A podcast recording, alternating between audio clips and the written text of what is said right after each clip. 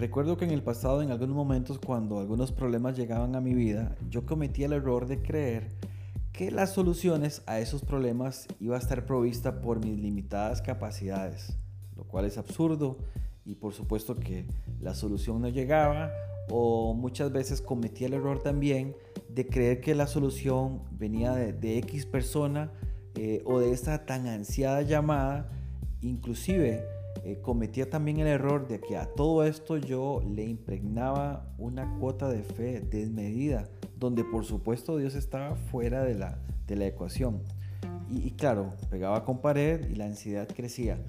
Pero qué importante y qué diferente es cuando nosotros invitamos a Dios a que Él sea, a que Él sea el que traiga la solución. Eh, podemos tener el reto más grande por delante, que su paz nos envuelve, nos llena de confianza, saber que Él está presente ahí y que no vamos a quedar tendidos en la arena. En el Salmo 40, verso 4, en la nueva versión internacional, eh, el salmista nos dice, Dichoso el que pone su confianza en el Señor y que no recurre a los idólatras ni a los que adoran dioses falsos.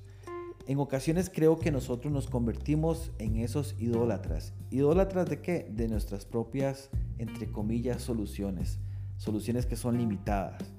Eh, en la vida vamos a tener retos, vamos a tener problemas, eso es un hecho. Pero ojalá que podamos tomar a partir de hoy la disciplina de que cada vez que tengamos una situación que enfrentar por delante, Dios esté en la ecuación y que la solución venga únicamente de Él. Esto es Bitácora.